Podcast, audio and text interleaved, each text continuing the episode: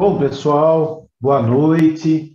É, quero é, desejar um bom encontro para a gente. Quero agradecer muito as pessoas que estão aqui com a gente, né?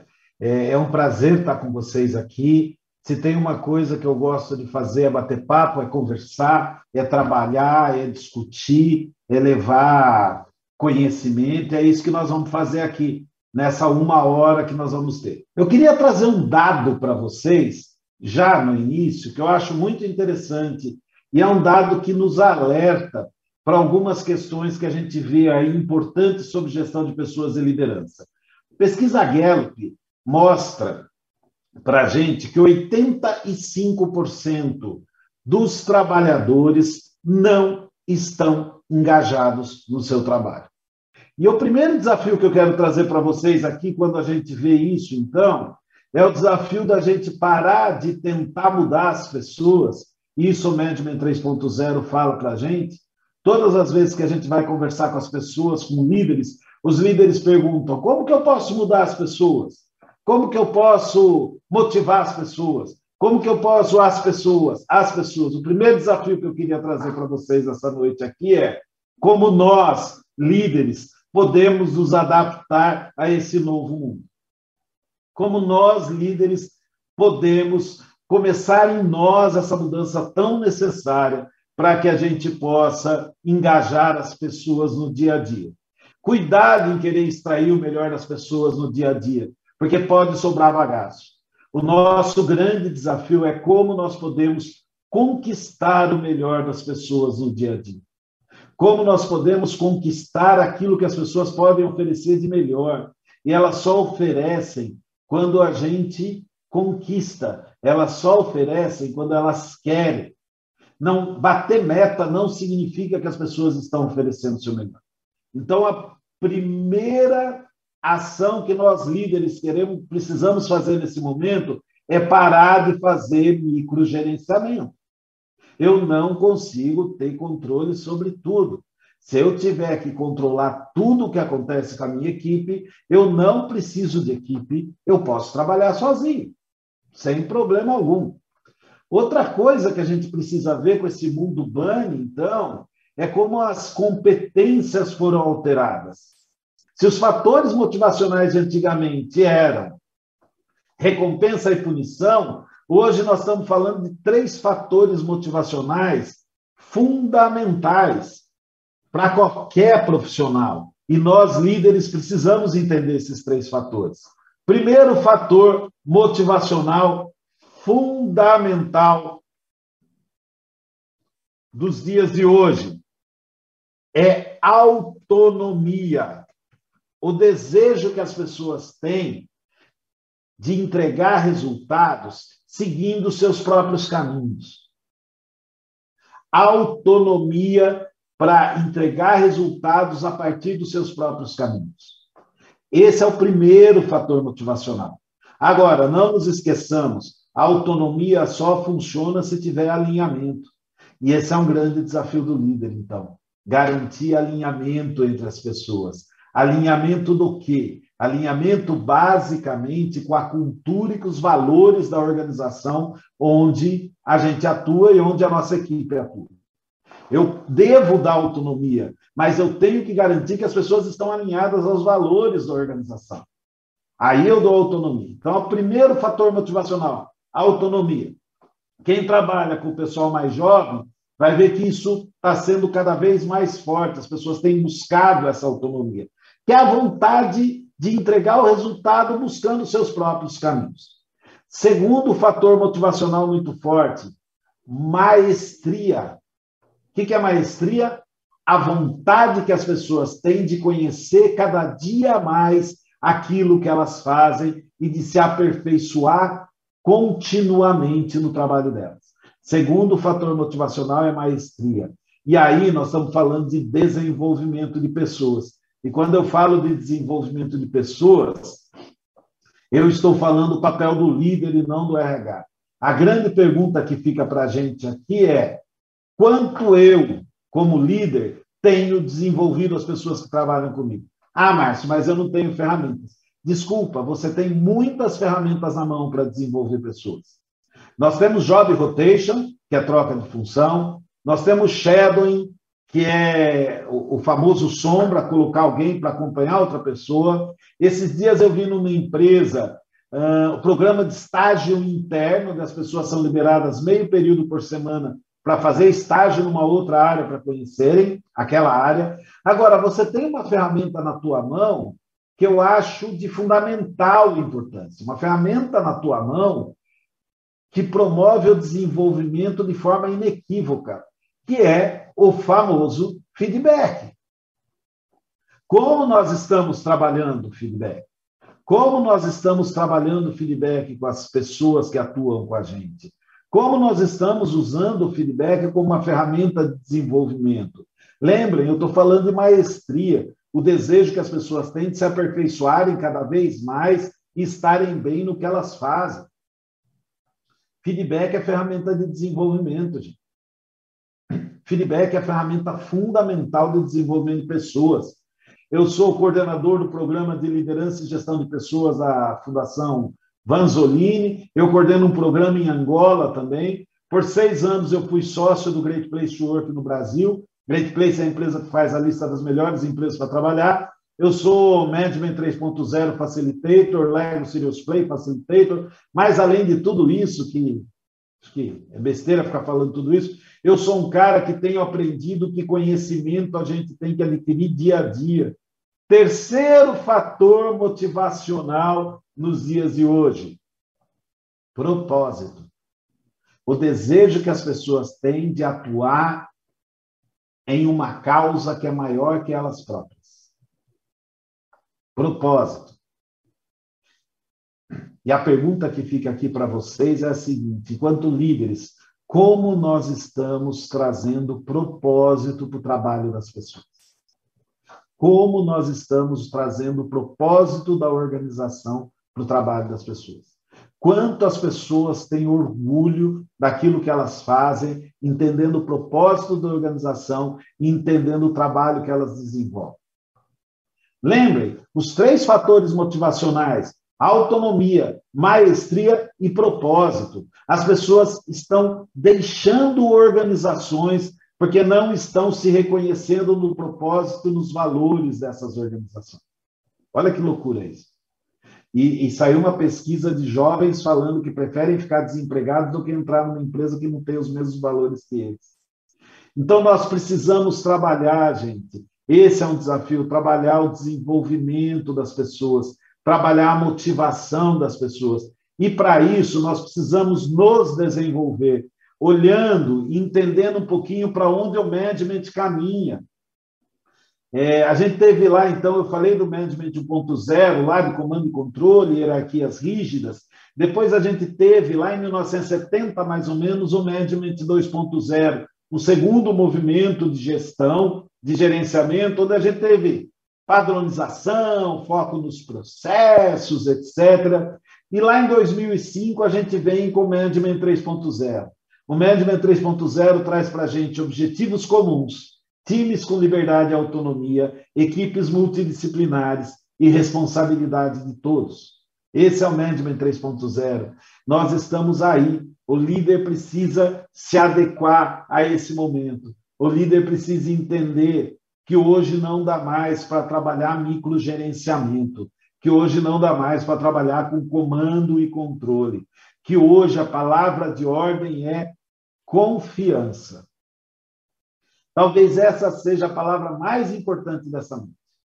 Confiança. Como líder, enquanto líder, como que eu estabeleço e mantenho a confiança da minha equipe, a confiança da minha equipe em mim, líder, a confiança da minha equipe na minha empresa, a confiança da equipe entre a própria equipe. Confiança, então, das nossas equipes, das nossas equipes com a gente, tem a ver com as equipes acreditarem naquilo que a gente fala, antes mesmo de ter acontecido. Portanto, eu estabeleço confiança com a minha equipe, basicamente, eu estabeleço confiança com a minha equipe com uma comunicação aberta, com uma comunicação clara, com uma comunicação transparente. Eu estabeleço confiança com a minha equipe quando eu estou aberto a falar e escutar tudo o que eles querem trazer para o dia a dia. Um outro desafio muito grande que a gente tem, que é o desafio do líder assumir o seu papel de líder. Eu estou cansado de ver jogo de bonzinho e malzinho. Olha, Will, é, a liderança lá, olha, você não vai poder sair mais cedo hoje, não, cara. É, porque os homens não querem. Você sabe como são os homens, né, Will? É. Esse é o jogo do, mal, do bonzinho, o jogo do.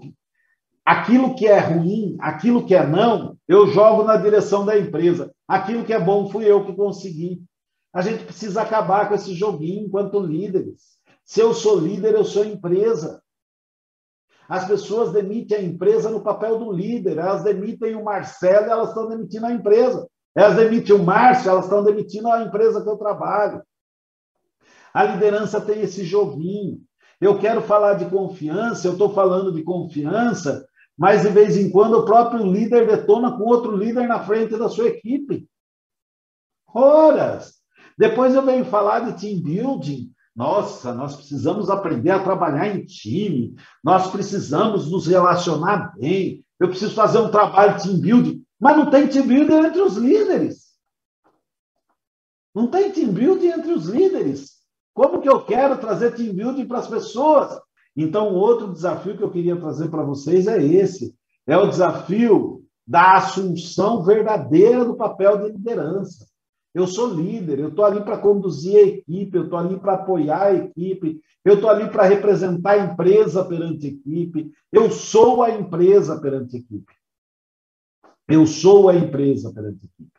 Esse desafio é muito grande e a gente vê isso acontecendo nas organizações até hoje.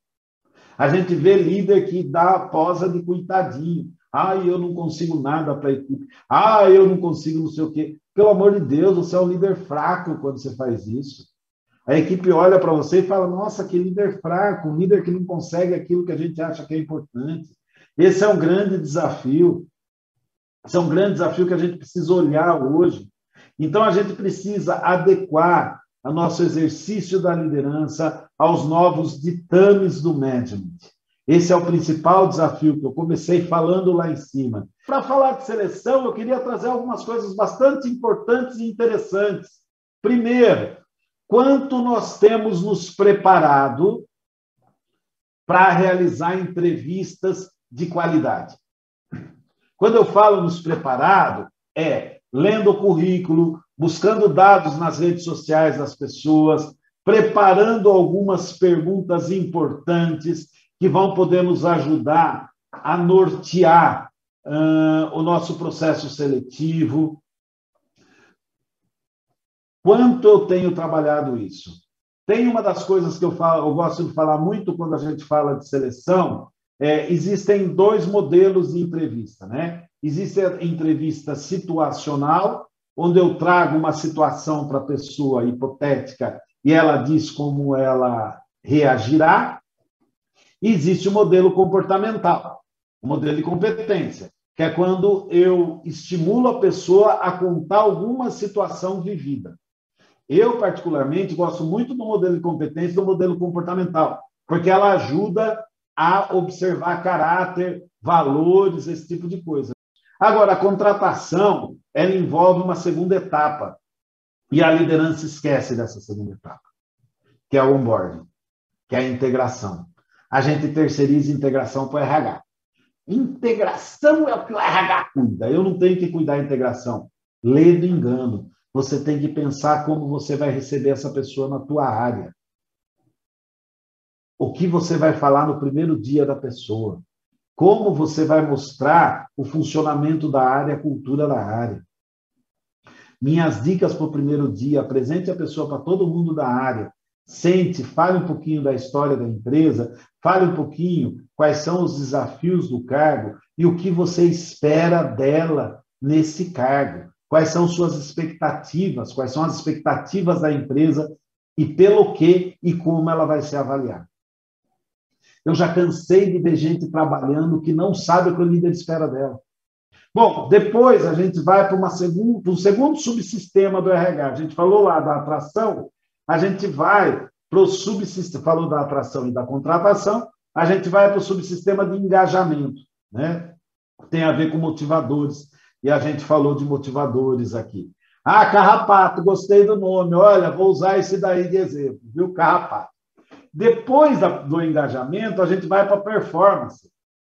E aí, na carreira, no caminho desse colaborador na nossa organização, a gente precisa cuidar da performance dos nossos colaboradores. Nós precisamos estabelecer claramente ferramentas de acompanhamento de performance, OKRs, KPIs, o que quer que seja, e deixar claro para as pessoas isso.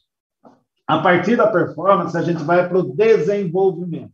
O líder precisa promover crescimento e preparo das pessoas para o dia a dia dos negócios. Até porque, se o líder não desenvolver as pessoas que atuam com ele, ele corre o risco de nunca conseguir crescer na organização. Porque ele nunca vai ter ninguém preparado para assumir a posição dele.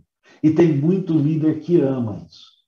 Tem muito líder que ama não preparar outras pessoas. Ele tem que se sentir indispensável na estrutura da empresa.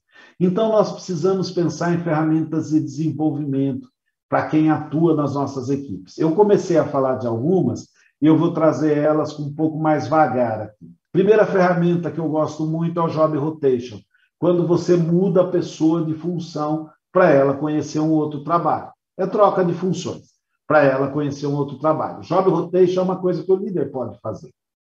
Segunda questão é a questão da mentoria. Chegou um funcionário novo numa atividade, a gente vai fazer o acompanhamento de mentoria por um funcionário mais antigo, ajudando essa pessoa que chegou. Nós já vamos falar disso, viu, Reginaldo? Segura aí que a gente já vai falar de feedback.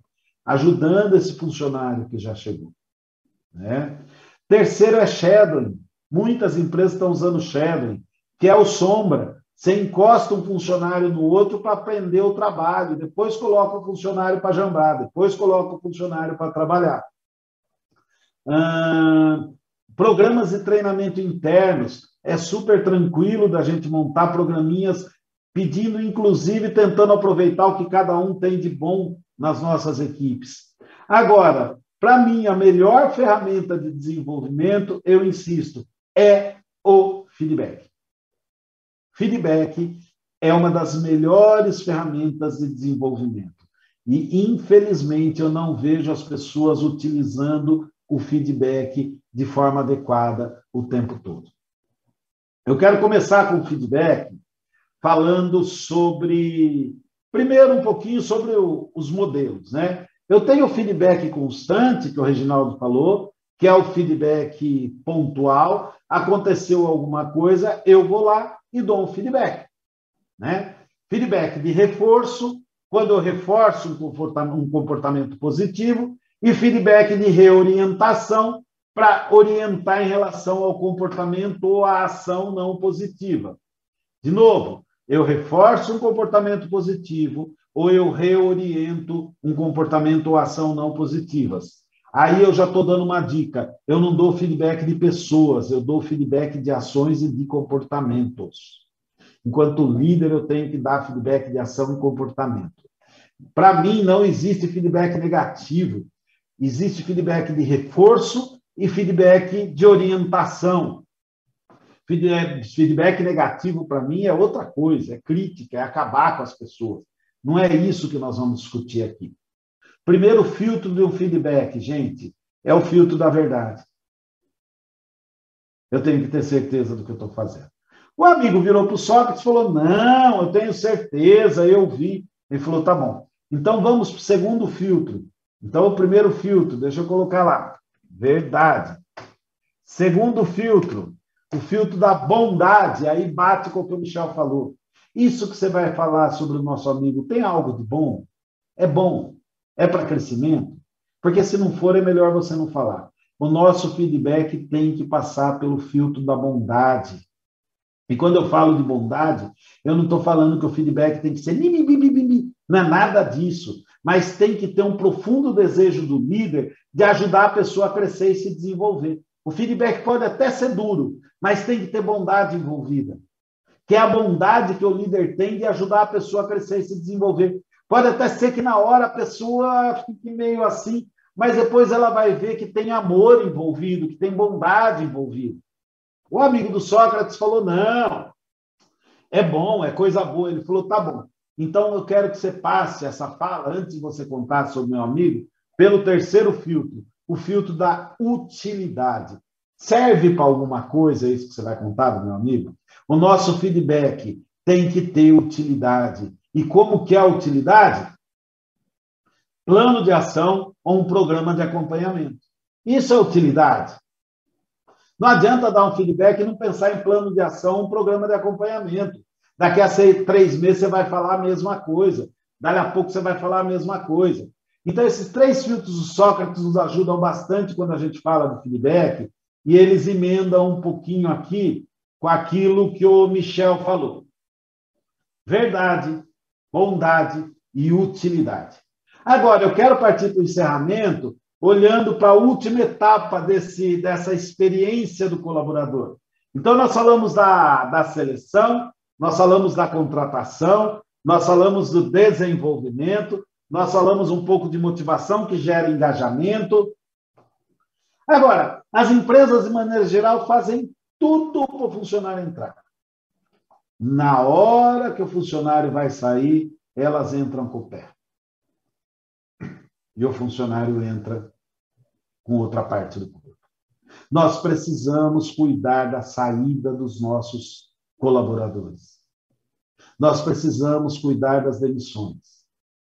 O Barrett, Richard Barrett, que trabalha cultura, diz que a nova fronteira da vantagem competitiva vai ser o capital cultural de uma organização. Não só o que ela produz, mas aquilo que ela é e o que ela acredita.